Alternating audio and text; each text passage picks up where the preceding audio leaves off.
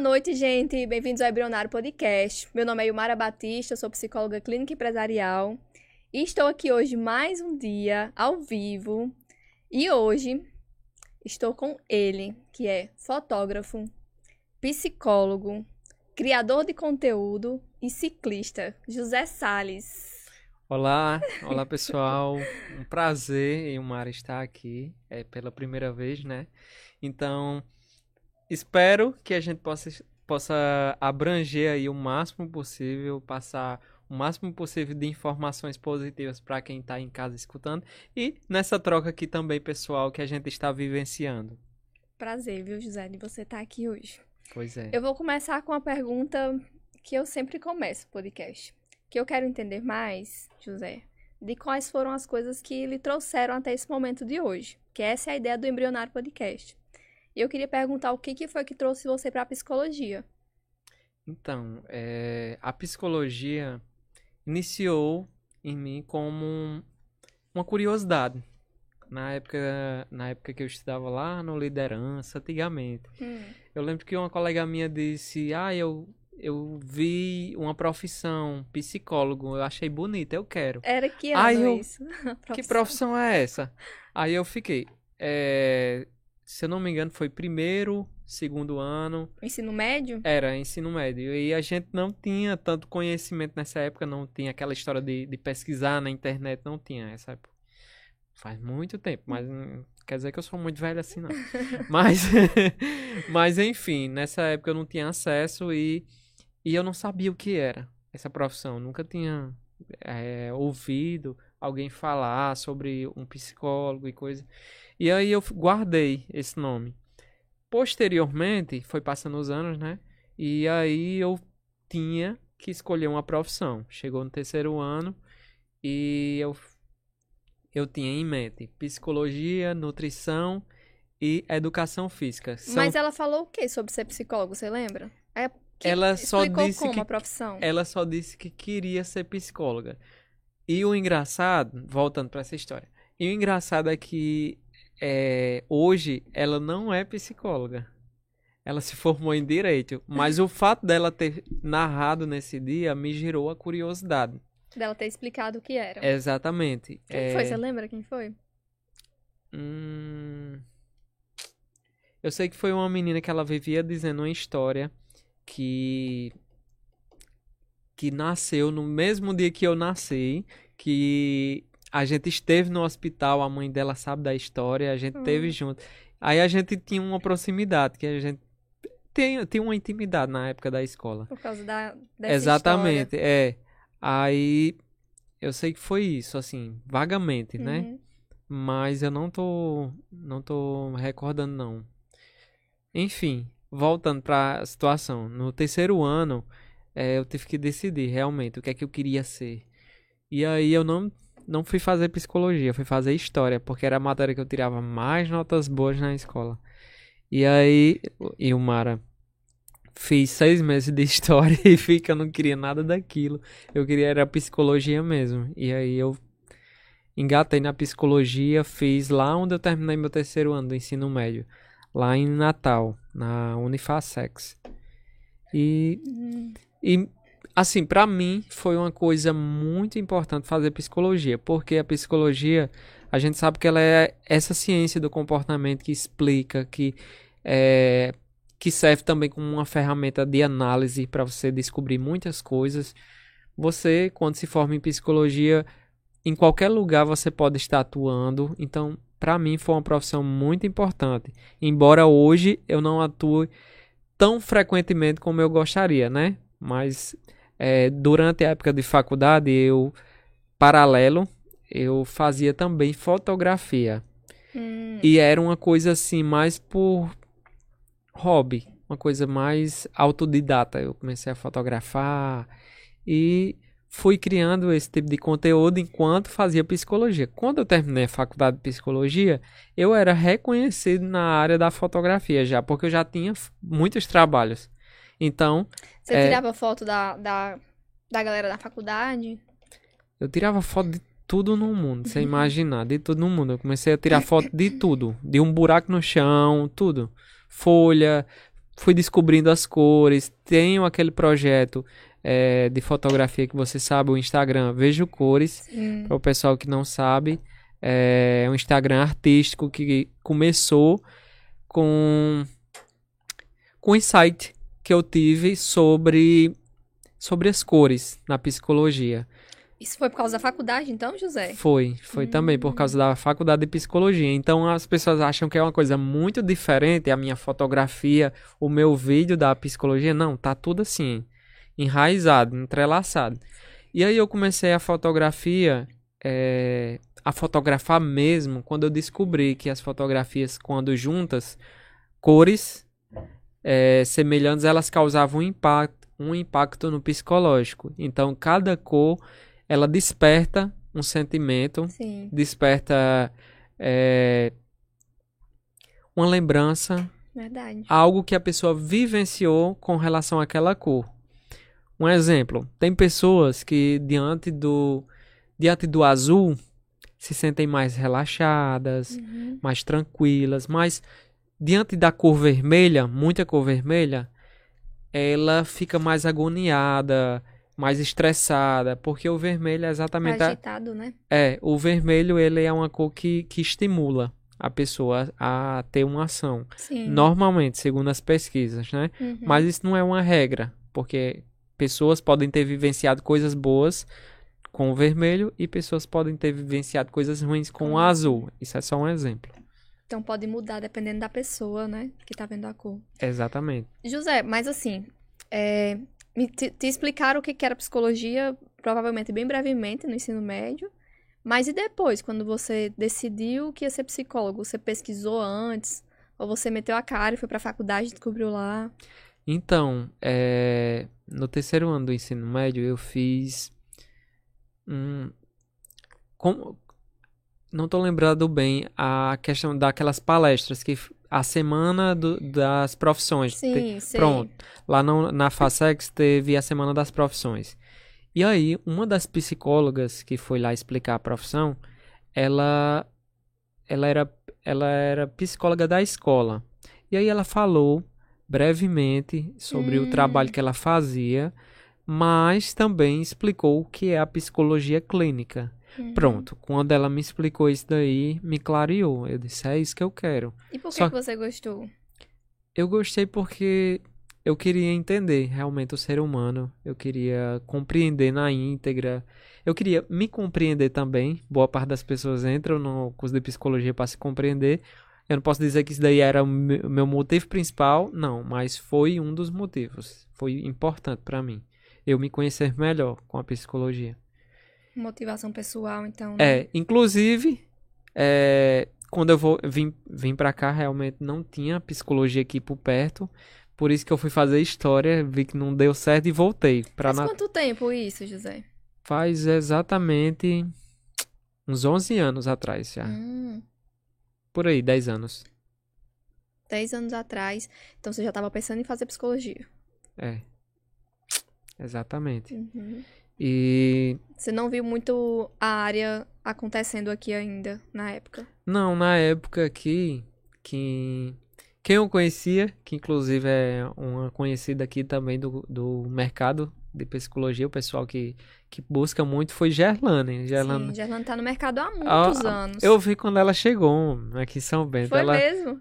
Ela, acho que ela já tá há 20 anos trabalhando aqui em São Bento. Um bocado de tempo. Ela, eu lembro dela assim como ela lembra de mim. Logo no início mesmo, quando ela chegou, eu, eu lá na casa de tio Galego, ela, trabalha, ela começou a trabalhar na prefeitura. Uhum. E aí tinha a reunião lá dos funcionários e de repente a gente se conheceu. E foi bacana porque também criou-se uma admiração. E é isso.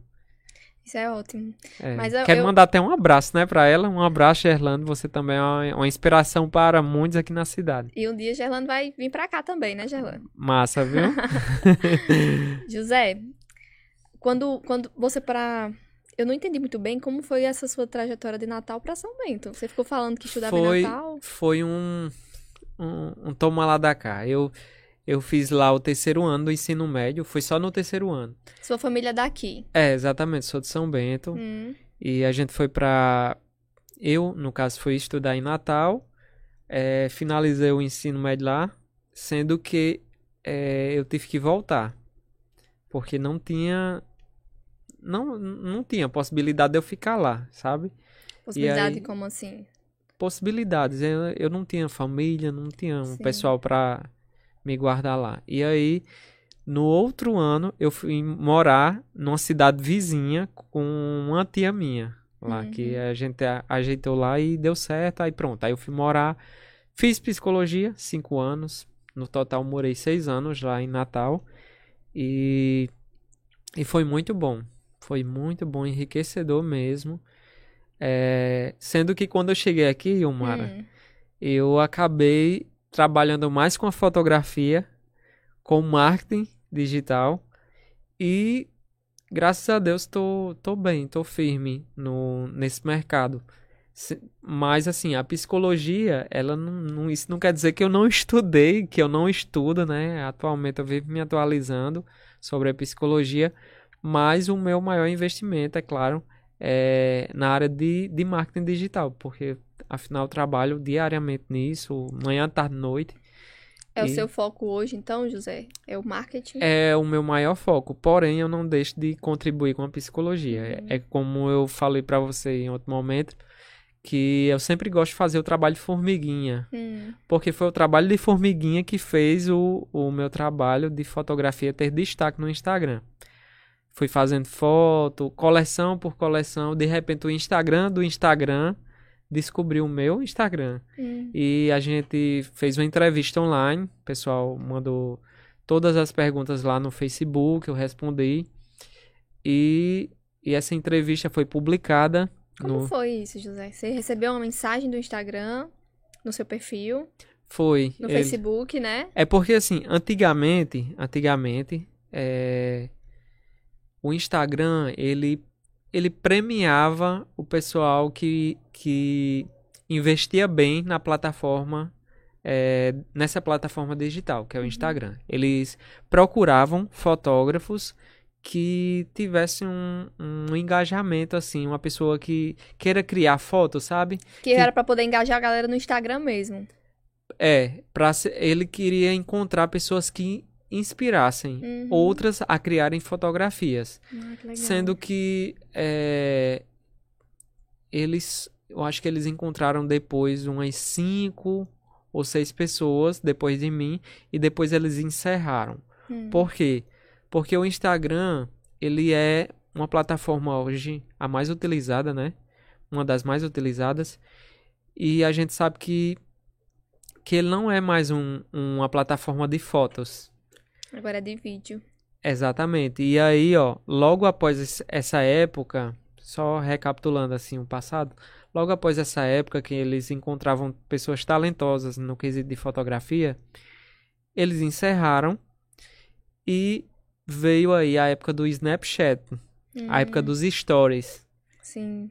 É tanto que eles também se atualizaram nisso. Foi Colocaram que lá. ano, você lembra? Snapchat?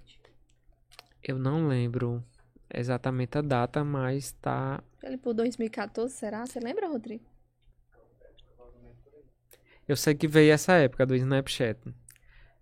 Depois que o Instagram ele Você se conseguiu. ligou, Rodrigo? Ou, Rodrigo, José. Hum. Você se ligou que Hum, é, você estava fazendo um bom trabalho quando o Instagram entrou em contato com você? O que, que você pensou assim? Porque o, o Instagram uhum. visualizou você, gostou, entrou em contato, quis conhecer. O que, que você pensou nessa hora assim? Tá, eu não. Assim, eu tinha desejado. Há um ano atrás desse- disso acontecer, eu tinha desejado. Eu desejei. Tipo, eu Você vi. pensou que isso podia, podia ser possível? é, eu lá com os meus 300 seguidores, Hum, eu olhei assim. Porque meu primo que me apresentou, né? o Ele quê? disse: Olha aqui, José, é, o pessoal sendo apresentado pelo Instagram. E, e aí tinha uma coisa bem legal, que era essa entrevista, e eles divulgavam essa entrevista e faziam por onde as pessoas seguissem. Sim. Aí eu disse: Rapaz, eu disse pra mim mesmo: Hum. Eu quero, eu quero, eu quero passar por isso. Eu quero ser entrevistado pelo Instagram. Isso com um ano, exatamente com um ano, ele entrou em contato comigo. Por que, que você quis?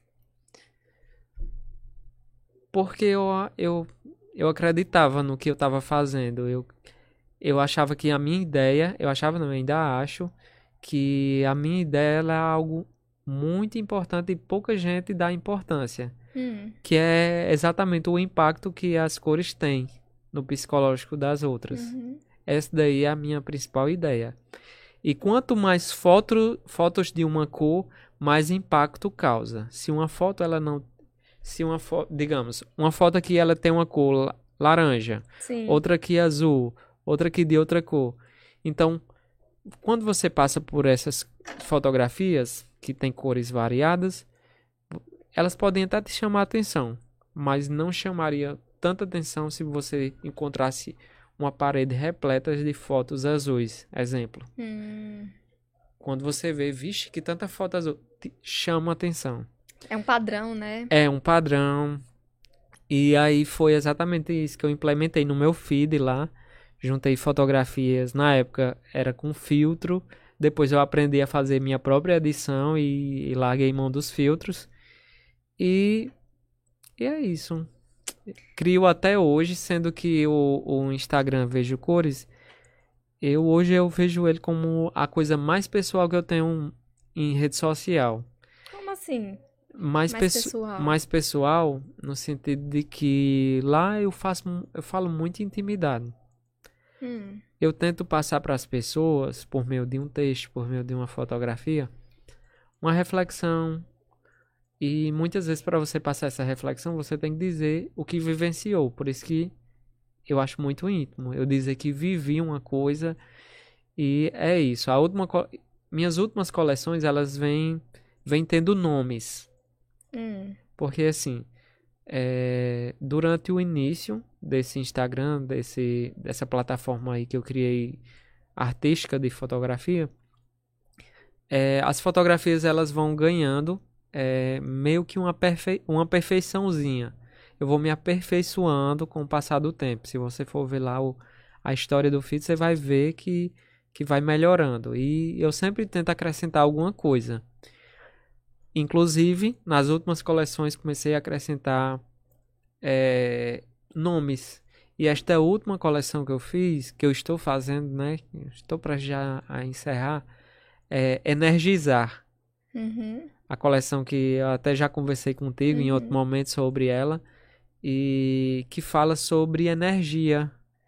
E aí, por meio dos textos, eu falo da a influência da energia que as pessoas têm, que os lugares têm sobre a gente. Isso tem um aspecto pessoal seu? Um aspecto pessoal, um aspecto profissional. Envolve, como eu te disse, a minha personalidade. E esse energizável de onde? Esse, esse energizar, eu acho que veio das minhas experiências mesmo e conhecimentos profissionais. Hum, como assim? Como assim? É, Durante o, o passar do tempo, em cada, em cada coleção que eu fazia de fotografias, eu fui aprendendo coisas. Coisas como assim? Coisas sobre as cores, sobre é, lugares, Sim. sobre objetos, sobre pessoas. E eu fui percebendo que, exatamente, as cores causavam algo, algo em mim. Hum. Logo, a cor, aquelas cores que envolvem a luz do sol, são as cores que em mim causam energia, Hum. me deixam mais. Então você pegou um sentimento seu e deu o nome a, ao trabalho que você estava fazendo, né? Exatamente. Hum, gostei, viu, José? Exatamente. E tem outra, tem outra coleção que é bem curiosa, que fala sobre frieza. Logo, Qual eu é trouxe. é, o, o nome da coleção, dessa coleção é Frieza da Natureza. Hum. E, as, e essas cores são Dá basicamente. pra mostrar, Rodrigo, aqui, será? Pode ir falando. Pronto. enquanto. E as cores dessa coleção Frieza da Natureza é basicamente esse azul aqui. É um azul referente ao quê? A a frieza de sentimentos, tanto minha como das outras pessoas. É algo que envolve isso, até nas reflexões dos textos. Isso veio antes do energizar, José? Veio, antes do Energizar. Energizar é minha última. É Coleção. última, a última coleção. É, E nessa época, tinha uma questão sua também, pessoal, de sentir que tava uma época mais fria para você, de alguma maneira? Sim. Como eu disse, uma, é, o azul era tanto meu como das pessoas. Uhum. A gente é, sabe que na sociedade a gente constrói e é construído. Talvez isso te lembre até alguma bibliografia. Sim. É, e aí eu, na prática, eu já percebi que, que você convivendo com pessoas frias, isso não quer dizer que vai te tornar uma pessoa fria. Não, você pode se tornar mais frio. Sim. Porque, querendo ou não, você está sendo construído nessa sociedade. Influencia muito. Influencia. E basicamente é isso. É, na hora que você falou isso, vai te lembrar uma, uma biografia, eu lembrei direto da palavra, né, que a gente aprende na faculdade, que é retroalimentar. Que é, Uhum. a gente aprende em psicologia que nós somos retroalimentados. Sim. que é quando a natureza e as pessoas e o mundo mexem com você e você mexe com o mundo, com as pessoas e com a natureza. Então a gente vive nesse ciclo de sentir e ser afetado por essas coisas e afetar e fazer essas outras pessoas sentirem também, né? É. E tem outra coisa que é uma pesquisa que diz que nós somos, essa é super famosinha essa. Nós somos cinco, nós somos as cinco pessoas mais próximas da gente. Eu já ouvi falar Já dessa viu, daí, né? já, tá, já tá com muito tempo que eu, Tem muito tempo, sim, tem muitos anos. eu- eu- Então você é as cinco pessoas mais próximas de você. Se essas pessoas é, estão mais frias, ou são mais frias, né? Ou são mais energizadas, né? Que são as palavras que você usou.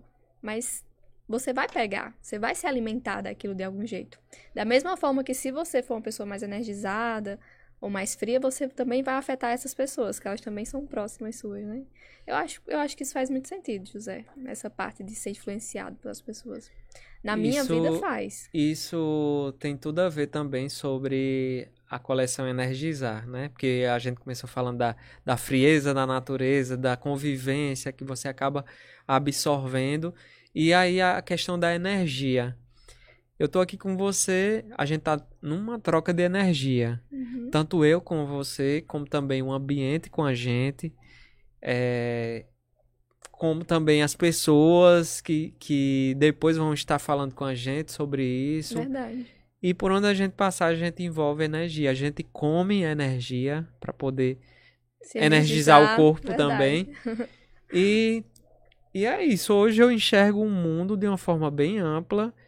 E em síntese, falando agora sobre energia, é isso. Tudo para mim tem energia. Isso começou pra você, então, desde a faculdade, né? Essa questão com sentir, entrar em contato com sentimentos. Sim. Porque a faculdade de psicologia faz muito isso com a gente, né? Faz É. você prestar atenção a umas coisas que às vezes a gente ignora com mais facilidade quando não tá no curso. Eu percebi assim, Ou veio Yomara, da arte. Então, veja só, Yomara. A arte comigo, ela começou muito há muito tempo, muito tempo mesmo. Eu comecei a brincar com aquelas tintas guaches Sei. quando era criança, ainda lembro a mistura. Cor é uma coisa que sempre teve comigo, faz parte da minha, da minha trajetória todinha. Uhum. E aí, as cores, pra mim, foi, foi assim, algo fantástico. Eu comecei a descobrir que o azul com outra cor já dá outra cor. E, e eu fazia é, frascos com cores novas. Eu sempre, sempre fui chamado a atenção com cores. Uhum. Se uma coisa é muito colorida, eu, eu fico tão. Como é que eu posso dizer? Tão encantado com essa coisa que às vezes eu não tenho nem dinheiro pra comprar, mas eu quero comprar. Ah, eu vejo uma coleção de lápis tudo colorido. Vixe, como é legal. Eu queria. Mas você gosta de pintar? Eu gostei mais quando era criança e adolescente. Hoje não. Hoje eu gosto da fotografia, olha aí. Essas E são suas fotos. essa daí é a frieza da natureza, a coleção. Que eu disse, ó, o azul, o azul. Esse azul, esse azul ele já estava no ambiente ou você utiliza de filtros? Então, esse azul, quando ele não está no ambiente, eu consigo fazer esse azul acontecer. Sim. Porque, Mas às vezes você olha pro ambiente e sente que ele tá azul ou Sim. amarelo. porque aí o ambiente ele tá escuro, quase finalizando o dia, ou então amanhecendo o dia. Uhum. Nesses dois momentos você tem como fazer esse tipo de fotografia. Esse daí foi um azul que, que eu criei. É, essa fotografia aí deu muito trabalho. Esse E é aí? você, José? É, É, exatamente eu. Só que com, com outros tons de cabelo. Você faz isso com o seu cabelo também? Pronto. Aí entrou, entrou em outra parte, né? Quero mandar até um abraço para meu amigo Kilmi, né? Meu parceiro aí, Kilmi Corrinha, que eh, são parceiros já de longa data. A gente vem construindo aí esses negócios de cabelo, esses novos visuais. E recentemente acabei eh, pintando de ruivo, sendo que eu tava pensando, mulher, em pintar de castanho. Pra você ter Sim. noção. Eu tava pensando em castanho e ele em um minuto ele me convenceu a ficar ruivo. Foi rápido. Foi. Eu passei três meses falando nesse castanho. em um minuto ele me convenceu. Ele disse o quê pra ele convencer um minuto? Vai ficar bom, José. Pronto. Ele, José, vai ficar bacana. Olha, é uma coisa que só ele sabe. Essa daí é da energizar, né? É do, do Energizar, essa fotografia. Onde é essa foto, José? É lá na Serra de Brejo, para o pessoal que não foi, lá na, na Pedra Turmalina, lá, a principal. E esta daí é uma foto nos pedais, eu sou ciclista. Sim, o que é isso, José? Porque, porque eu já ia perguntar agora. Você faz essa, essa, Hum. essa parte da sua fotografia na Energizar, ela tá muito ativa. Assim, você tira foto nas, nas serras, enquanto anda, anda de bike. Sim. Essa, essa fase sua, ela chegou agora do ciclismo? Não. O Porque ciclismo. tá, uma, tá um momento assim bem natureza, né? Porque você tá fazendo trilhas, sempre com, com o ciclismo. Quem te acompanha nas redes sociais já deve ter percebido que você tá Então, o, o- muito nesse momento. olha só, eu acho que em todas as fases da minha vida eu andei de bicicleta.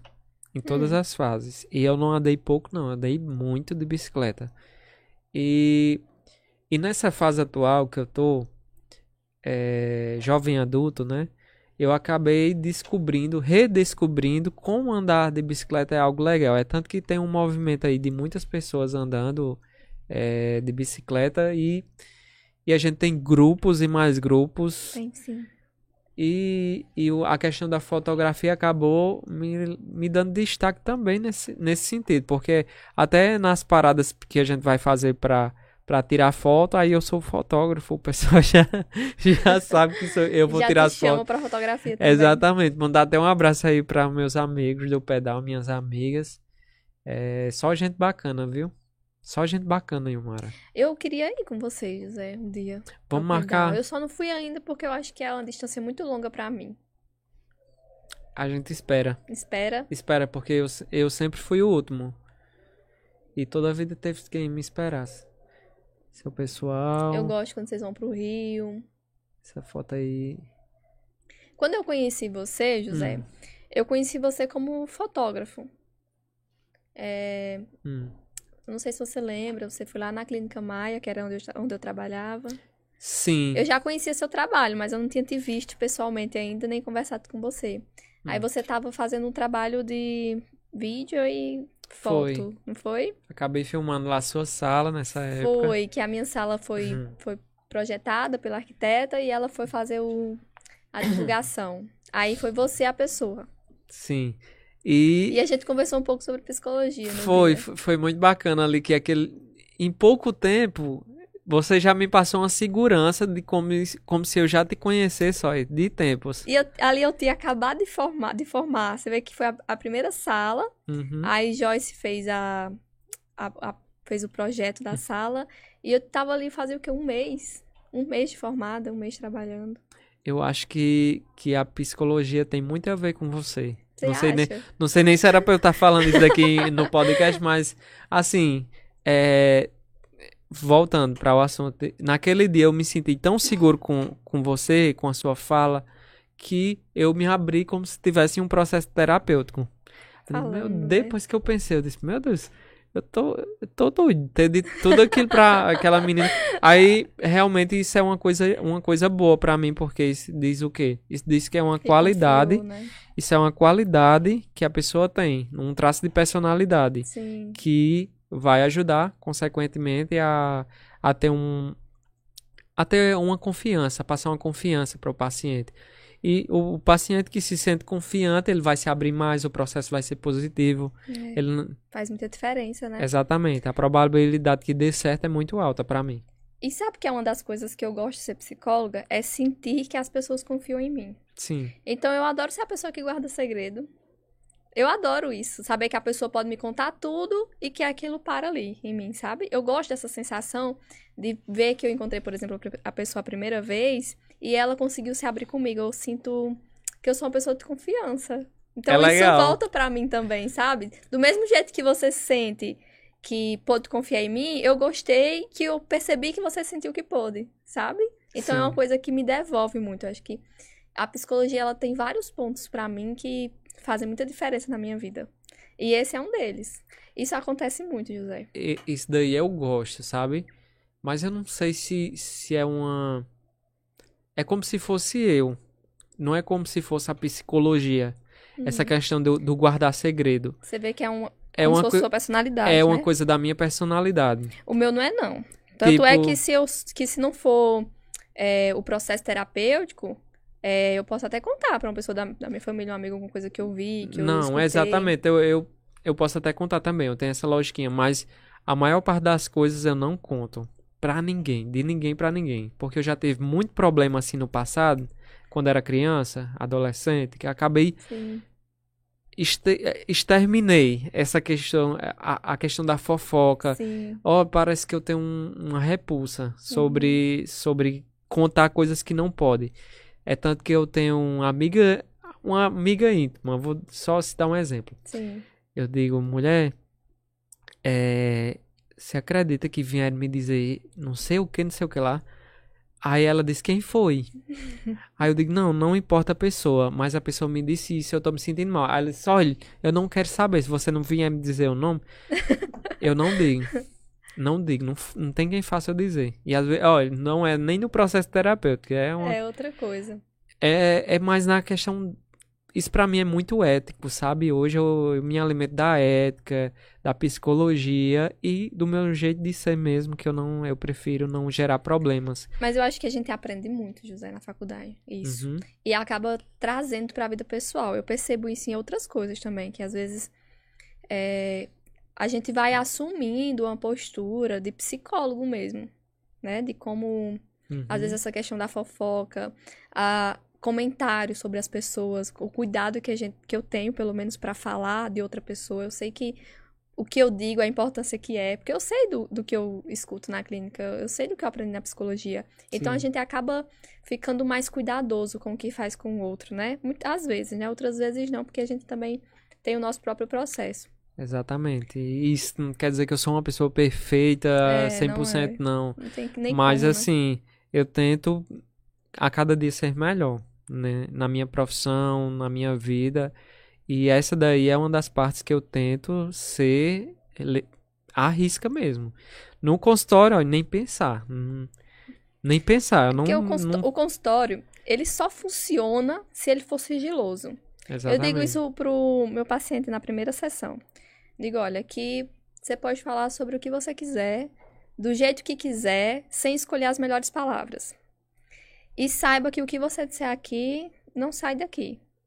E que essa é a, é a maior regra desse espaço. Porque sem isso, isso, a clínica não existe. Sem o sigilo, a minha clínica não existe. Porque sem o sigilo, o meu paciente não tem confiança em mim. E se ele não tiver confiança, ele não fala. E se ele não falar, Não acontece. não acontece.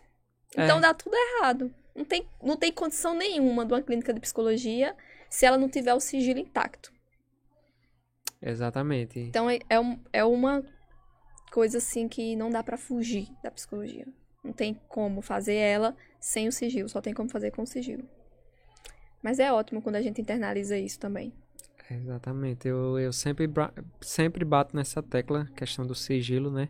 Porque eu já, já vi vários pacientes. Vários pacientes. Não são, é, não são 50%, mas são em torno de 20% a 30% dos meus pacientes já chegaram dizendo assim que, Hum, que já foram, já ouviram é, psicólogos quebrando sigilo. E eu disse, olha, quando isso acontecer, você pode den- denunciar. você pode denunciar para o Conselho de Psicologia, porque Uhum. a gente tá aqui Porque a gente tem uma carteira de psicólogo Sim. e essa pessoa que contou, ela quebrou a regra. Ela, ela pode ser cortada também. É, e, e outra coisa importante, gente. Só quem pode denunciar é o paciente. Se a gente, como psicólogo, denuncia, não dá certo. Só dá certo se a própria pessoa que sofreu aquilo denunciar. Então, se você. Se aconteceu com você, se o psicólogo falou sobre você em algum lugar, ou se você sentiu lesado de alguma maneira, pega o número do CRP dele. Provavelmente vai encontrar no Instagram, ou você pode pedir até pro próprio psicólogo, ou em qualquer cartãozinho que você tiver dele, tem o um número lá e faz a denúncia. Porque Uhum. isso é muito importante. A gente tem que filtrar também é, a pessoa que está na profissão de uma maneira que não funciona, né? Porque na verdade, a verdade é essa. O psicólogo que ele quebra o sigilo, ou que ele quebra qualquer outra conduta do código de ética, ele não tá fazendo psicologia. Ele tá fazendo outra coisa. E isso acaba atrapalhando, Ilmara, a profissão dos outros também. Querendo ou não, uma coisa mexe com outra. A nossa profissão, ela tem uma energia também. Uhum. Então, eh, se você acaba eh, quebrando o sigilo, isso não quer dizer que todos vão quebrar, não. Mas existe uma parcela da população ignorante, que não sabe, que não amadureceu ainda, que vai ficar achando que todos são assim. Uhum. Por isso que aonde eu, aonde eu tenho voz, aonde eu eh, posso estar influenciando pessoas, eu faço questão de falar disso. Inclusive uso o meu melhor exemplo. Na sua infância, você não- na sua infância, que eu falo infância porque é a, a parte que você encontrou os primeiros profissionais, os professores. Sim. Na sua infância ou na sua adolescência, durante sua vida, você conheceu o famoso bom professor e o professor ruim. Uhum. O professor bom é aquele que você se identifica. Se você se identificar com um psicólogo, Uhum. ele é o psicólogo bom. Ele é referente àquele professor bom. O psicólogo ruim é, um, é uma experiência que você teve que você não necessariamente vai ficar com ele. É verdade. Não, se você foi para um psicólogo, não se identificou, vai buscando outros, Procura porque outro. porque você com, cer com certeza vai se identificar com alguém, porque nenhum profissional é igual e eh, a gente tem a questão da personalidade, da, da entrevista, da ligação que existe Uhum. entre paciente e profissional. Faz toda a diferença. Exatamente. E experiências de vida também, também conta na hora da clínica. Às vezes é uma coisa que a gente nem sabe o que é, mas que faz você se conectar àquela pessoa. É. Faz você gostar dela. Às vezes você não. Tentar procurar, você não sabe dizer. Uhum. E voltando um pouquinho, José. Você, então, encontrou o ciclismo desde a infância. Você encontrou as cores desde a infância. Sim, E a psicologia ali na adolescência. exatamente. Ou teve algo também que ele trouxe, assim, desde de criança? Essa sua vontade de se conhecer, de se perceber. É, a questão da arte, que eu tava falando da, da infância. Pronto, Uhum. eu encontrei as, as cores na infância, saí criando cores, depois me envolvi com dança. Me envol... Então você é bem artístico, não é? Eu acho que Você se considera? considero, considero. É porque dizer que a pessoa é artista, a- é, as pessoas meio que levam pra um lado assim que não é tão legal. Ah, eu gosto. Tipo, se você disser, ah, eu sou artista, muita gente não acha legal você ser artista, porque artista é aquele cara lá da Globo, não sei o quê. Mas aí, aí é o. Eles são artistas mesmo, né? São, artistas. São atores. São artistas, são arto- atores. O, ar- o artista também, o nome artista, está muito ligado também àquele cara das belas artes, que as pinturas, Sim. entendeu? E, e aí, desde a infância, eu me envolvi com, com essa questão de pintura. Gostava de pintar também, ó, coleção. Uhum. Gostava de dança. Dancei bem muito, inclusive até hoje. É, que mais? Me envolvi com escrita. Gosto Porque- de escrever também. Gosto de escrever. Inclusive comecei a escrever naquela época do Diário de Daniela. Ah, você não é dessa época. Foi que época? Que época é, É. essa, José? Vixe, minha filha, lá pro anos 2000. Nos 2000 eu tinha 5 anos. Tá vendo aí? Não sabia, sabia, sabia ler já, mas tava lendo isso não. Pois é. Ó, lá, lá pro início, eu comecei a escrever. É tanto que eu faço o diário lá no, no Verde Cores, é meu querido diário. querido diário. Sempre eu falo uma coisa assim, referente a um diário, que é meu. Hum. E Você tem Que- mesmo um diário? antes eu tinha. E aí, como veio a internet, passou a ser digital. E o meu diário é aquele Instagram. Por isso que Digital e aberto. digital e aberto. E, e, assim, meu objetivo com aquele Instagram, ele é um Instagram puramente pessoal. Ele eu envolvo arte porque minha vida ela ela tem arte. Não tem como não ser eu ali. Uhum. São as partes que eu já vivenciei que é, eu costumo dizer a questão da Gestalt. são várias Projetivo, partes, né? são várias partes ali da minha vida que se você juntar dá um todo. E esse todo é exatamente eu. Então não tem como não ser eu ali. Uhum. Não tem como ser uma coisa copiada da internet. E aquilo dali é a minha história. E, e basicamente é isso. Eu tenho um Instagram que ele começou com a proposta de ser pessoal, porque aquele dali ele era muito. Eu acho que ele me dava um, um ar de, de autoridade que eu não queria ter. O Vejo Cores? Era. E aí eu comecei no pessoal, fazer um pessoal, José Salissou, né? E, e hoje ele tá mais profissional do que pessoal, mas eu acho que esse daí sou eu também. Sim, e é isso, eu fico postando lá tudo que eu quero e deixei eu vejo cores exatamente como o meu diário. Quando eu quero escrever, eu chego lá e escrevo. Eu não tenho obrigação com nenhum seguidor. Essa é a minha é o meu lema. Eu não tenho obrigação com ninguém, eu não quero ser famoso aqui, entendeu? Você faz pra você, então, né? Pra mim, quem seguir, que gostar de ver, que se, Se gostar de se inspirar, que fica à vontade. Mas é, eu acho muito difícil que, que aquele Instagram ele se expanda mais, porque assim, é, para você ser, para você permanecer na plataforma, você tem que usar ela de forma estratégica. Hoje, a gente sabe que o Instagram não é só mais um, uma plataforma de fotos.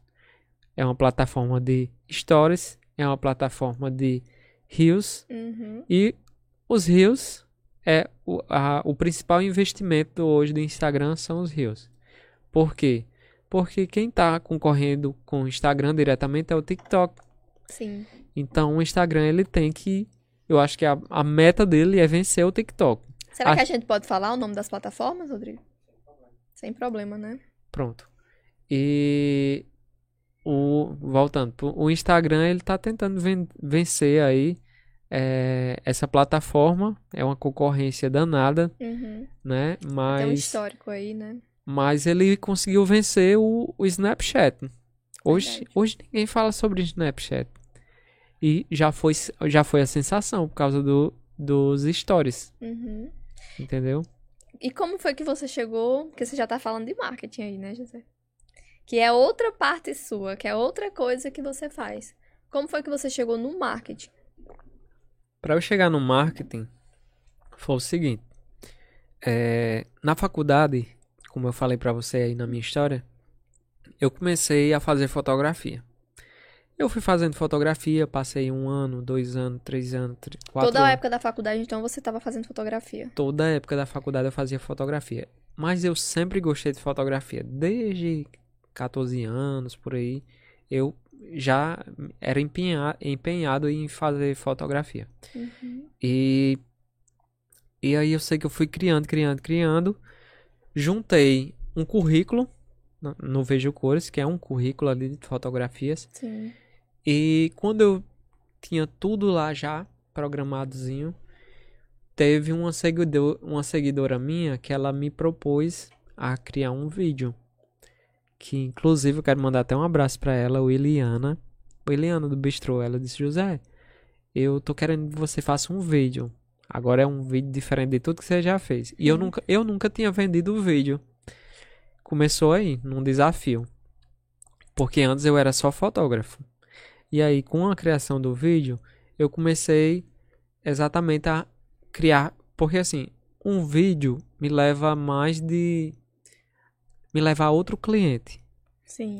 Desde o início, desde o início dessa minha história, desde que eu comecei a criar para o Eliana, um vídeo me levou a uma pessoa. Aí eu Hum. fiz um vídeo dela que me levou a um candidato político aqui da cidade. Sim. O vídeo que eu fiz pra ele me levou a outra pessoa. Uhum. Essa outra pessoa me levou já. Criou um fio, então, né? Então vai se ramificando. Vídeo é um, para mim, é uma coisa que chama atenção. Sim. Ela, o vídeo você, digamos, você não não vende tanto quanto uma foto. Uhum. Uma foto vende mais. Foto, foto vende. Mas o vídeo ele chama atenção. E ele pode até vender a roupa. Um exemplo, eu tô, eu tô usando só exemplos aqui. E aí fui criando esses vídeos e aí veio a época dos vídeos, que foi exatamente essa eh, da plataforma que eu acabei de dizer que, que é concorrente do Instagram.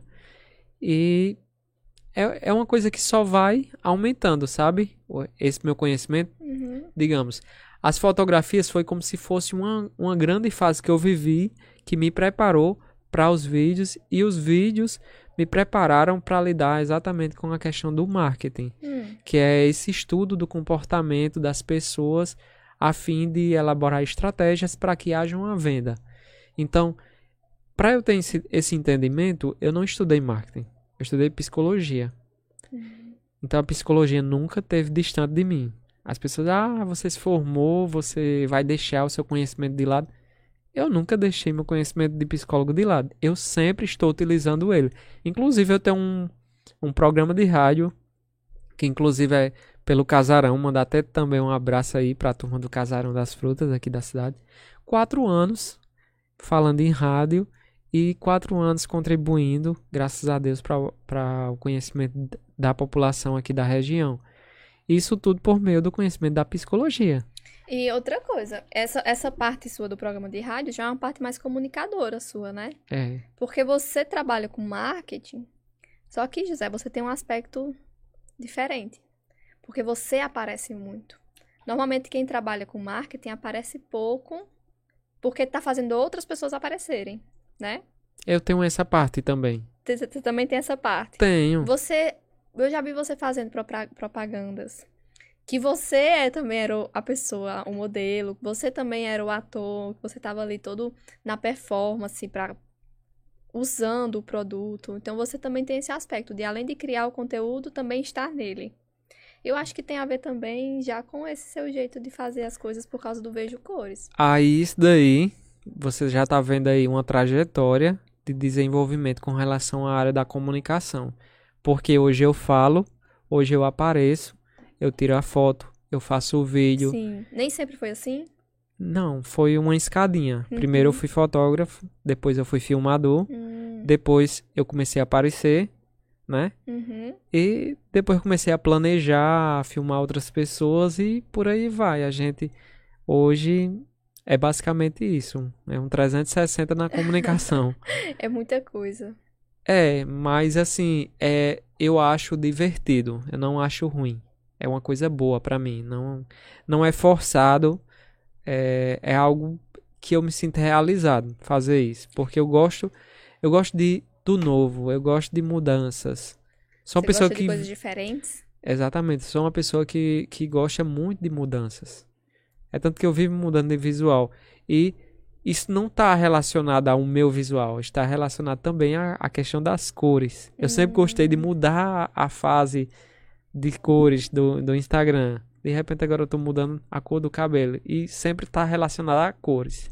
É, e o cabelo tá bem energizado agora. né? Tá bem energizado. Só para concluir a coleção lá da- das fotografias. Você pensa E- em concluir. Você tem uma quantidade de fotos, então, lá. Não, é um sentimento que diz, Ah. ah, eu preciso acabar. Eu preciso começar outra. Uhum. É tipo, é Você também isso. tá numa fase mais ativa? Como é que eu posso... Hum, Acorda cedo, dorme tarde, faz muita coisa. eu sou uma pessoa muito ativa. Eu percebo isso pelo seu dia a dia no Instagram. Eu... Eu sou uma pessoa que gosta de trabalhar, graças a Deus. Mas isso é uma fase energizada sua? Eu acho que é essa fase que eu tô energizado. Uhum. Porque minha filha é manhã, de tarde e de noite. É muita E coisa. não é só de noite, não. É, é tipo assim, depois das 10, entendeu? Sim. Não é só uma noitinha, não. É manhã, de tarde e de noite.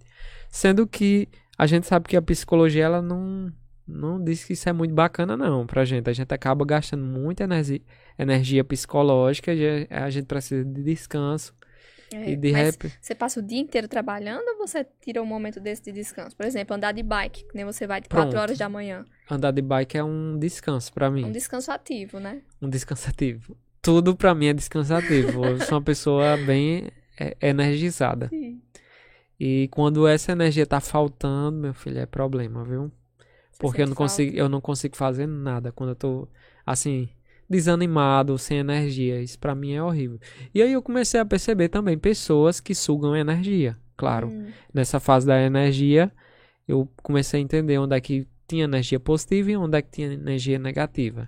Energia positiva está relacionada a coisas que eu gosto de fazer, lugares que eu gosto de ir. É, a energia negativa está mais relacionada àquelas pessoas que, que transparecem uma inveja, que transparecem é, o não gostar, alguma coisa que você se sente mal vendo, né? É, exatamente. Ah, isso daí, principalmente. Ah, chega uma pessoa mostrando aqui uma coisa pra mim, uma coisa Sim. que eu não quero ver. Uhum. Coisas que trazem uma maior Às energia. vezes não é nem direcionado a você, né? Não, e eu digo, "Ó, meu Deus, não era pra você ter me mostrado isso, não. Eu já vou alertando, assim, as pessoas que não me mostram todo tipo de coisa. Eu tenho isso com foto de acidente. Pronto, Eu não gosto também, não. tenho isso. Não me mande no Ó. WhatsApp, não, não quero receber. Não quero receber. E eu vou te contar outra. Eu, eu gostava muito, muito mesmo, de assistir filme de terror. Eu gostava, odeio. eu, eu gostava, eu gostava de ver tudo, tudo que você imaginar. De terror. Pronto. Gostava de ver filme de terror, assim, com frequência. Quando eu comecei a descobrir a questão da energia, eu descobri que o filme de terror era uma coisa ruim. E eu sempre pendi, pendi não, eu já eu fui direcionado para esse campo de qualidade de vida, de bons hábitos, bons estilos de vida. Eu sou essa pessoa que vai por aí. Automaticamente eu deixei de assistir filme de terror. Quando eu descobri que o filme de terror tem, traz uma energia. Entendeu? Porque, como assim? Como é que o É filme porque de terror. às vezes a gente fala energia, que eu, eu já percebi isso na clínica, sabia, José? Eu vou explicar pra pessoa alguma coisa que na psicologia a gente chama de energia. Só que no, no mundo, quando a gente fala energia, parece que a gente tá falando de pedras, de uma coisa mais espiritual, que também pode ser usado. Mas energia é sentimento. Então, um filme que faz você se sentir com medo, que faz você se sentir esperando alguma coisa ruim acontecer, isso ativa umas coisas no seu corpo, no seu cérebro, que deixam você no momento assim de. Hum, preciso me preocupar aqui. Deixa eu ver, deixa eu ir ali na cozinha, ver se não tem ninguém. Deixa eu ver como é que tá a minha casa. Então, isso gera sentimentos. Energia é sentimento. Olha só, aí é exatamente, só pegando um gancho. E aí quem tá escutando aí em casa deve pensar, tipo, ah, como assim? O filme de terror vai me causar uma energia ruim? Olha, eu era uma pessoa que gostava de filme de terror. Eu parei de assistir filme de terror só pela lógica. Com... Quando eu tô em casa, que de repente me vem assim um, um pensamento, um insight. Aquele pensamento ansioso. Sim. De tipo, ah. Tem alguém na minha casa. É, tem alguém na minha casa. Se aparecer alguém aqui. com- É. Então, isso, esse tipo aí de, de pensamento é o pensamento da energia ruim. É o pensamento que está relacionado àquele filme é, que você, digamos, viu a boneca relacionado àquele que, que teve um cara que tinha um facão, que. Sim. Entendeu? Uhum. E- Faz muita diferença mesmo. Então, é um, eu acho que é um detox mental. Pra quem quer fazer uma limpezinha aí mental, deixe de, de buscar coisas de energia ruim e vá começar a alimentar coisas que tragam mais pro- prosperidade, sentimentos mais prósperos. Isso tem até uma lógica, assim, nisso, né? Porque se Hum. a, ge- a gente vai consumindo coisas e vai sentindo aquelas coisas. Então, se, por exemplo, você sai pra pedalar e é super bom, você volta pra casa com sentimentos bons. Mas às vezes você faz a mesma coisa e é ruim. Aconteceu um monte de coisa, você passou por uma coisa que você não gostou, escutou uma coisa que você não Uhum. queria. Aí você volta pra casa com sentimentos ruins, né? Às vezes fazendo a mesma coisa. E a ideia é essa, é procurar coisas, hábitos, é, hobbies, né? Que fazem, façam você sentir coisas boas. Não na expectativa de que você só vá sentir coisas boas, porque também não tem como. Mas saber, sabendo lidar com o ruim que existe, que vem, que chega, bate na porta e não pede nem pra entrar. mas também procurando e buscando as coisas boas, né? Porque também não adianta a gente buscar o ruim, achando que vai vir o bom. O É. filme de terror, pra mim, ele funciona muito mal. Eu fico super a- a- alerta pra dormir. Aquele... É porque eu assisti quando eu era criança, depois desisti total de assistir filme de terror, assim. Eu acho que o último que eu assisti foi o Boneco Assassino. foi lá. Acho que eu tinha uns seis anos de idade por aí, faz muito tempo. Aí depois disso eu desisti, tive muito pesadelo na época e vi que nunca mais busquei. Eu compreendo a situação. É, Já viveu também, né, José? já vivi muita coisa. Graças a Deus. Eu... Graças a Deus. Eu vi uma, uma frase ontem no Twitter, me lembrou agora que você falou disso assim. Se você tiver sorte, é, vão passar muitas pessoas na sua vida que você ama e que te- e vão te magoar e você vai magoar elas. Na hora que você falou isso, ah, eu passei por muita coisa na vida, graças a Deus. Porque, porque tem muito esse aspecto, né, de... Tem muita coisa que acontece que ainda bem que eu passei, mesmo sendo de um jeito que eu não gostaria, né? Mas Tem- que faz super parte. Tem uma frase que eu acho que pouca gente vai escutar essa frase na vida, mas eu, eu acredito que todo mundo deveria saber a simples a- o simples entendimento que o que você é, o que você é hoje é exatamente o resultado de tudo que você viveu. Então, tudo que foi bom e que foi ruim foi necessário para você hoje estar aqui Com certeza. né? Então, então para mim é uma coisa muito positiva você ter experiências de vida. É, faz muita diferença. Tem a, a- aquela. Porque eu digo assim porque isso me recorda até de pessoas que, que choram ao relembrar de um passado, que falam de uma história assim bem que passou muita dificuldade, não Sim. sei o quê, mas que hoje está bem. E é como se elas não conseguissem viver o hoje, o estar Hum. bem e estão presas a um passado de sofrimento. Isso tem muito a ver também com a questão dos traumas, né? Mas eu acho que isso é outro assunto. É, porque a pessoa, às vezes, ela passa por um momento tão difícil, tão complicado, que ela não consegue se desprender. Como Uhum. se ela fosse sofrer a vida inteira pelo aquele momento, né? É. Mas isso é um processo muito pessoal, dá pra. Porque a gente tem que viver o luto, né? Falei aqui outra, outra, outra vez sobre o luto. A gente tem que viver o luto das coisas. De que as coisas não são como a gente gostaria nunca. Não é às vezes, é nunca. Nunca nada vai ser como você queria. E a gente Uhum. tem que aprender a viver o luto disso. De pessoas que você gostaria que fosse de um jeito são de outro. É, às vezes, pessoas que você ama muito, que se tornam outra coisa pra você. E é um luto que você vive ali toda hora. E tem que lidar com isso pra conseguir viver outra coisa. Porque afinal a gente só consegue viver um processo novo quando finaliza o anterior. Então essa pessoa que ela tá presa, ela ainda tá tentando resolver, talvez apegada à ideia de que aquilo podia ser diferente. Mas e se eu tivesse feito assim? Aí fica ali anos testando possibilidades que são infinitas. E a pessoa não, não se percebe que ela continua testando. Mas e se eu tivesse feito isso na época? Se eu tivesse feito falado aquela coisa naquele dia? Se eu tivesse ido embora naquela tal data? Aí hoje minha vida era outra. Sendo que hoje a ideia é essa, né? De que a gente consiga fazer alguma coisa hoje. Porque o passado já era, já foi. Passou. Não tem como modificar mais. A gente É muda agora. O que, que eu posso fazer agora exatamente o, pra me sentir melhor? um, um dos ensinamentos da, da filosofia que eu sei, que é o humanismo, que é você se desprender do passado, se desprender do futuro, né? E viver o agora, o aqui e agora. Estamos agora. Não sabemos se estaremos depois. E o passado exatamente a nossa história, né? Que a gente viveu, mas que hoje a gente é essa pessoa. Hum, eu gosto muito dessa filosofia da humanista. Apesar da minha ser a psicanálise, né? Sim. Mas essa ideia de encontrar coisas que você quer fazer agora. Tipo, a gente tá aqui nessa entrevista. A sim. gente quer estar aqui? É aqui que você gostaria de estar? Ou é em outro lugar? Sabe? Viver cada momento. Tipo, José, eu tô aqui conversando com você, eu tô adorando conversar com você. Então, é um momento que eu vou viver, que eu quero viver e que me gera coisas boas. Sabe? E Uhum. não pensando em. É claro que a gente pensa tudo em um futuro, tudo tem uma, uma, uma estratégia, um planejamento, que é importante, mas também saber encontrar em cada momento as coisas que são boas. Aprender, Exatamente. escutar. Saber, saber vivenciar, principalmente o agora, né? Porque às vezes é como eu te disse, a gente vive o agora pensando no futuro é importante pensar, planejar, É. ter fé em algo e trabalhar em prol de uma atividade para que gere bons resultados. Mas a gente tem que ir aproveitando o processo.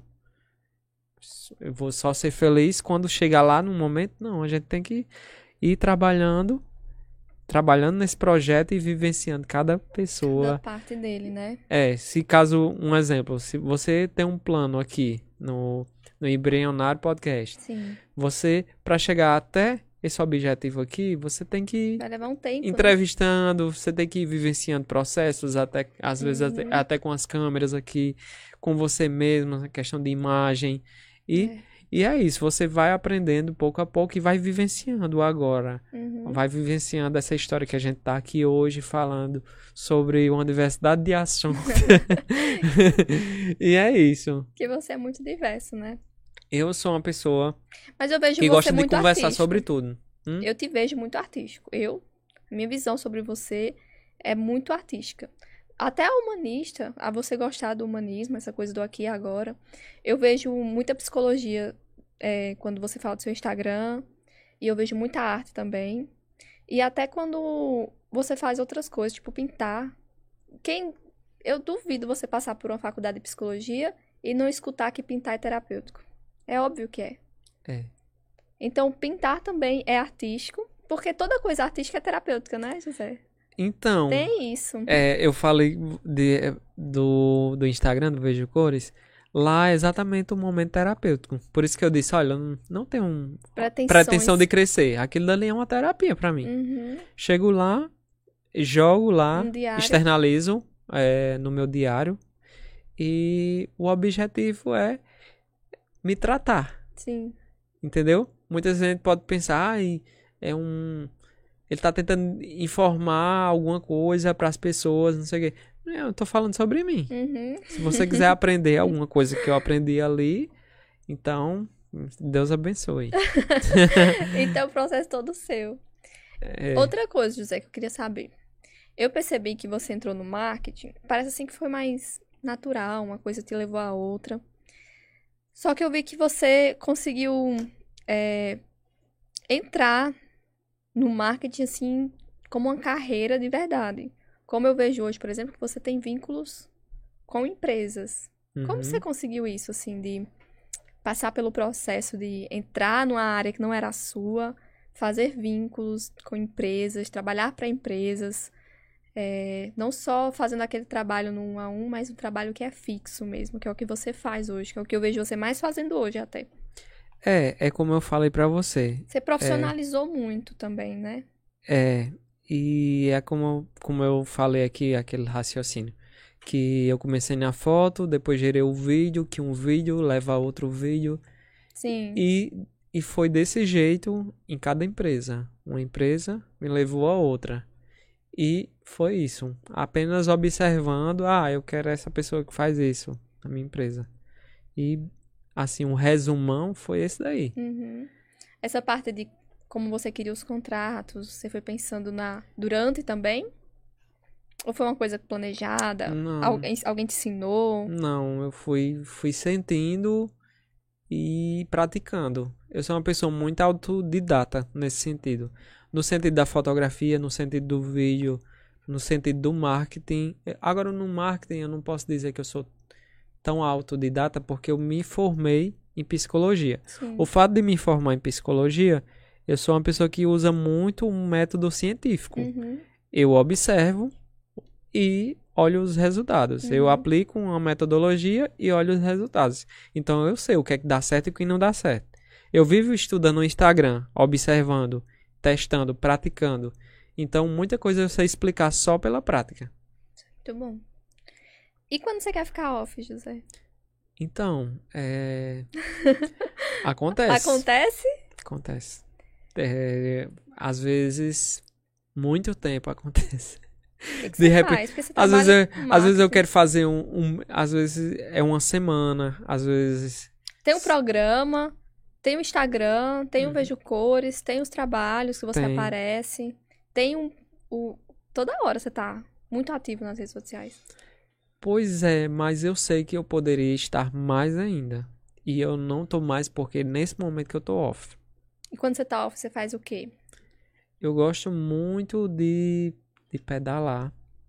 Sem Gosto. fotografar? Ou você continua fotografando? Não, eu tiro só uma foto, faço um vídeo às vezes. Quando é um pedal muito grande, um evento, aí eu faço um vídeo. Sim. Mas é, se for um pedal só pra eu relaxar mesmo, é uma foto aqui e ali. Uhum. Mas eu vou curtindo o caminho, aproveito muito. Eu gosto muito também de jogar. Sou um jogador assíduo desde criança. Gosto de jogos online. Jogos online, tipo RPG? É, tipo RPG. Uhum. E é uma das formas que eu também faço ali, aquele momento de, de descontração, de desfocar dos problemas, dos estresses. Então, Se basicamente, desligar um pouco, né? eu me desligo assim. Ou eu tô pedalando ou eu tô jogando. Um dos dois. Legal. E mas eu sempre tô fazendo alguma coisa, entendeu? Não paro totalmente assim. Uhum. Só paro quando eu vou dormir. E quando a pessoa vai dormir ainda fica pensando coisas, né? Fica imaginando lá, né? sonhando. E consegue descansar, José? Como é que é o seu descanso, assim? Um descanso muito M- ativo, meu, né? di- meu descanso é a dormida. É dormir. É. E acorda no outro dia muito bem, disposto. Acordo. Quando eu durmo bem, sim. Agora tem uma coisa curiosa que a psicologia ainda não me explicou. Hum. E pode ter explicado alguma coisa. Partindo de mim, a explicação. É, quando eu durmo pouco, digamos, 3 a 4 horas, que eu vou para um pedal junto com, com os amigos, eu acordo numa alegria, num sorriso, numa animação, numa energia que eu não sei nem explicar. Você pensa até que é, que é mentira, tá todo mundo lá de cara feia e eu tô lá, radiante, Gosta muito, então, né? muito, eu não sei, não sei explicar muito bem que energia grande é essa que vem. Se eu dormir 8 horas, que é o tempo correto, 8, 9 horas por aí, eu acordo chato, Hum. calado. Mas você dorme quantas horas? Vou fazer uma avaliação aqui agora. Faça aí. Aí eu durmo em torno de, de 7 a 8 horas. A 9 às vezes, no Uhum. máximo. Mas sabe o que que me lembrou isso? Na hora que você foi falando? Hum. Tipo, o pro- quando a gente vai falar do processo de depressão.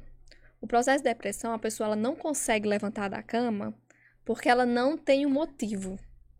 Quando você tá em depressão, às vezes as pessoas confundem depressão com uma tristeza profunda. É também uma tristeza profunda. Mas ela é mais marcada por um não sentir nada. Então, a pessoa que ela está em depressão, ela diz que não consegue sentir nada, nem alegria, nem tristeza. O que que acontece? Ela perde os motivos dela de fazer, de fazer as coisas.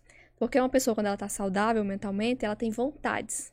Então, ela tem vontade de crescer, de estudar, de sair com os amigos, de qualquer coisa. Ela tem alguma vontade. Isso é muito logoterapia. É muito Sentido da o sentido vida. da vida. É, mas, mas eu tô falando aqui é, é de psicanálise mesmo, mas É realmente psicanálise? sempre, é, sempre pois- entra Pois numa... eu uso essa explicação aí na humanista. Pois é, mas é porque a gente explica diferente às vezes, as mesmas coisas. né? É, às vezes só muda a abordagem. Na, na psicanálise a gente, a gente chama de desejo, né?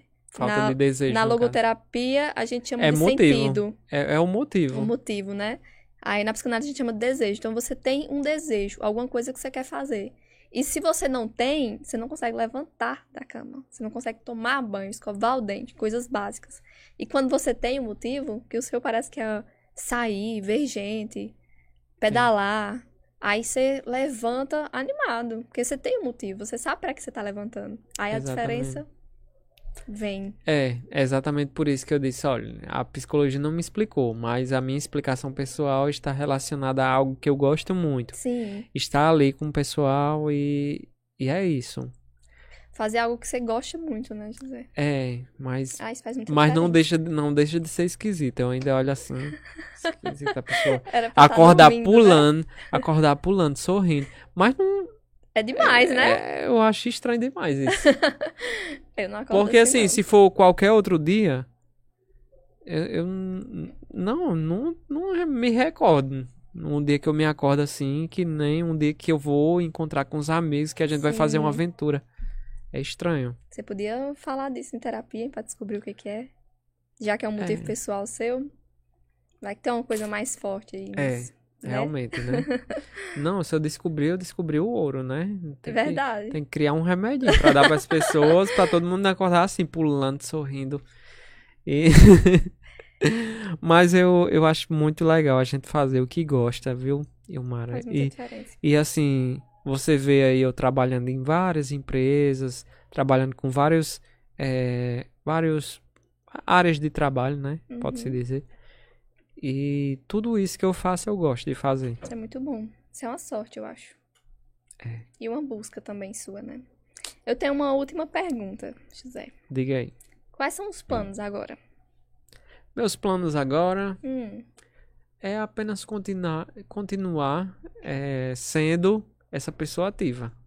sim. Porque quanto mais a gente constrói, quanto mais a gente faz, eu já percebi que isso vai juntando. Uhum. Quanto mais você trabalha, é como o trabalho de formiguinha que eu É. falei pra você. Se eu fizer um trabalho aqui, um trabalho ali amanhã, depois de amanhã fizer outro trabalho, quando chegar no final do ano, eu tenho muito pra Uhum. mostrar. E esse muito pode fazer to- uma total diferença Uhum. na minha vida, na sua vida, na vida dos outros. E eu tento assim passar e impactar no sentido positivo, aonde quer que eu vá. Isso não quer dizer que todo mundo me ame por causa desses dessas situações, não não desejo isso. Eu desejo passar e deixar assim o melhor de mim. Se eu puder conectar, se eu puder conectar a energia, se eu puder passar a energia boa, vou estar passando. Se eu não conseguir, Deus abençoe. A e a você. Por a gente não, não ter se conectado, né? Mas meu objetivo não é fazer. é, não é deixar energia ruim, não, nas pessoas. Então, a sua ideia de vida mesmo é continuar do jeito que você tá. Isso é ótimo. Significa que Isso. você tá bem. Isso pra mim é, é algo bom. Isso, viver. O que é, você está vivendo, né? Viver o que eu tô vivendo é algo bom, porque eu tô fazendo exatamente essa questão do meu objetivo de vida, é passar, legal. passar e transformar por onde é que eu por onde eu passar, né? Uhum. E eu vejo que a- tem acontecido muitas coisas boas por onde quer que eu, por onde eu tô passando. E eu acho isso legal. Acho isso E- fantástico. E é como eu te disse. Às vezes um trabalho, você, você acha ah, é só um trabalho. Não é só um trabalho. É uma energia sua Verdade. que acaba levando para outra pessoa. É uma coisa que não para, entendeu? Então, às vezes você que cria vídeo, você que cria foto, Uhum. você que, que de vez em quando gosta de fazer uma palestra, você psicólogo que tá aí em casa pensando no que fazer, às vezes você faz uma palestra ali, uma participação, é, você já fez muito para você que não estava fazendo nada. E aí você vai fazendo uma vez, duas vezes, três vezes, de repente você ganha destaque na sua área, você chama a atenção de uma oportunidade, você cria a oportunidade e É. eu acho, eu acho que é isso. O mundo, o mundo ele, ele tem muitas oportunidades para as pessoas. Inclusive São Bento, eu falo o mundo, o mundo parece assim que é lá para São Paulo, É verdade. é, Rio Grande do Sul, não, o mundo aqui mesmo, minha filha. Aqui. Aqui a gente pode criar grandes oportunidades e se destacar no mercado e fazer por onde as pessoas acreditem que é importante elas ter você aí no, no seu comércio. Uhum. E realmente faz diferença. Porque quando a gente se forma, quando a gente aprende, a gente aprende a fazer uma diferença. O que às vezes a gente não se toca, algumas pessoas não entendem, é que elas são essa pessoa. Que podem Exatamente. fazer essa coisa. Eu escutava muito que sobre profissionais, existem muitos profissionais no mercado.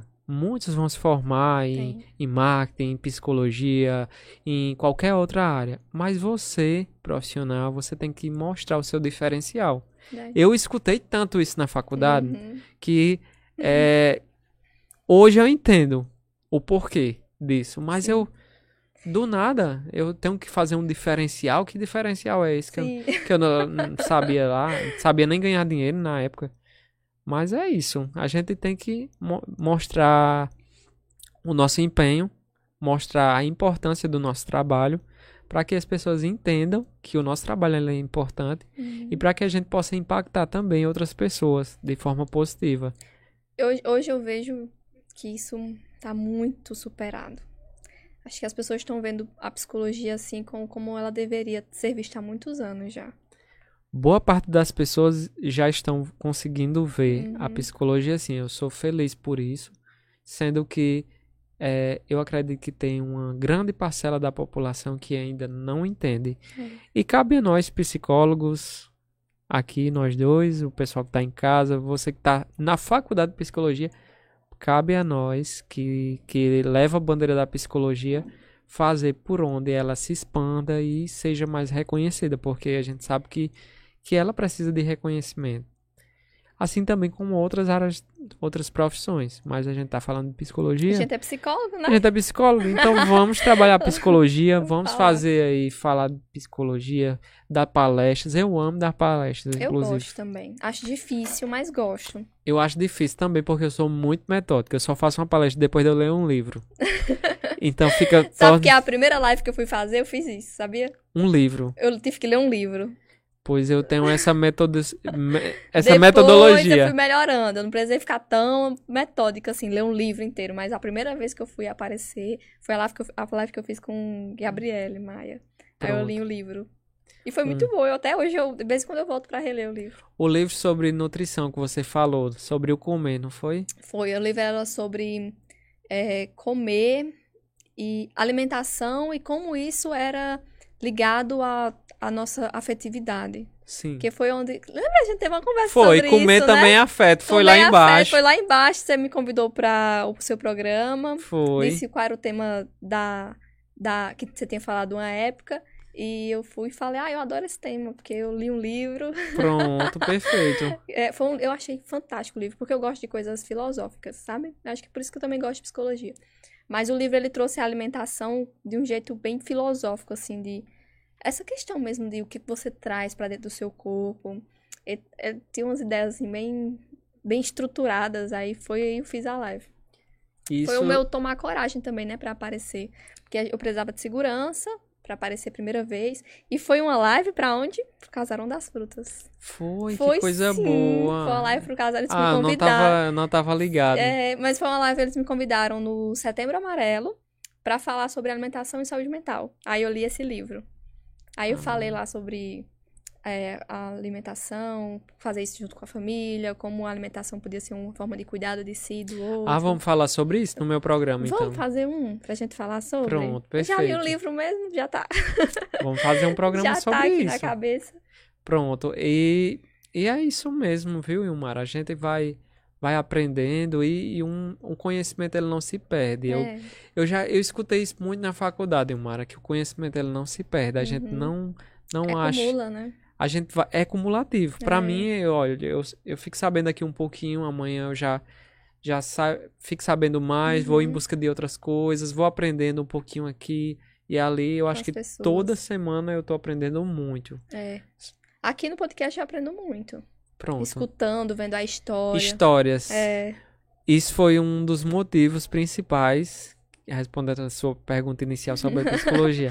Isso foi um dos principais motivos para eu fazer psicologia, porque sou uma pessoa que gosta de conhecer, de uhum. saber de histórias. E eu disse, tá, se, se eu atender pessoas, logo eu vou, vou estar aprendendo. Eu não Uhum. queria, eu não queria fazer uma profissão que eu tivesse que só estudar uma coisa e reproduzir aquilo como uma ferramenta assim, Sim. sem sem buscar mais, sabe?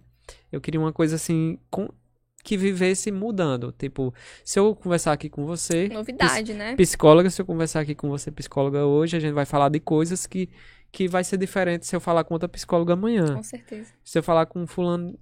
Então, por aí vai. A gente sempre está aprendendo. E eu, eu gosto muito da psicologia por isso. Que bom, José. Eu gostei muito da nossa conversa. E eu agradeço muito por você ter aceitado esse convite, José. Eu aprendo muito escutando você. Pronto. E eu gosto muito de você também, acompanho você nas redes. Fico feliz, muito feliz por isso, Ilmara. Eu, eu sou muito grato também pela, pela, sua, pela sua simpatia, pelo seu carinho.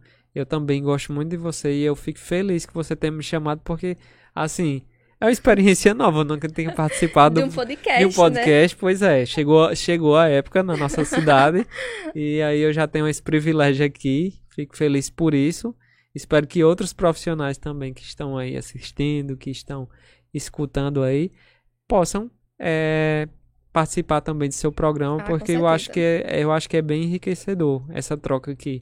A gente falar um pouco da nossa história, contar, assim, informações importantes para as pessoas saberem Uhum. um pouco mais, porque eu acredito que eu, eu consegui passar algumas informações bem importantes que para quem está começando, para quem está desejando ou criando um motivo para ser profissional, possa ser estimulado nesse sentido. É, isso faz muita diferença. Quando a gente escuta a história com cuidado, a gente acaba aprendendo e sendo motivado, né? Por essas pessoas, sendo energizada por elas, como você É. fala. Gente, agradeço a quem ficou até aqui. Siga a gente nas redes sociais, o arroba tá aí na tela, né, Rodrigo? Obrigada por estarem aqui, por participarem com a gente. Vocês fazem muito parte disso. E obrigada, José, por estar aqui comigo hoje. Obrigado você. Tchau, gente. Boa noite e até a semana que vem.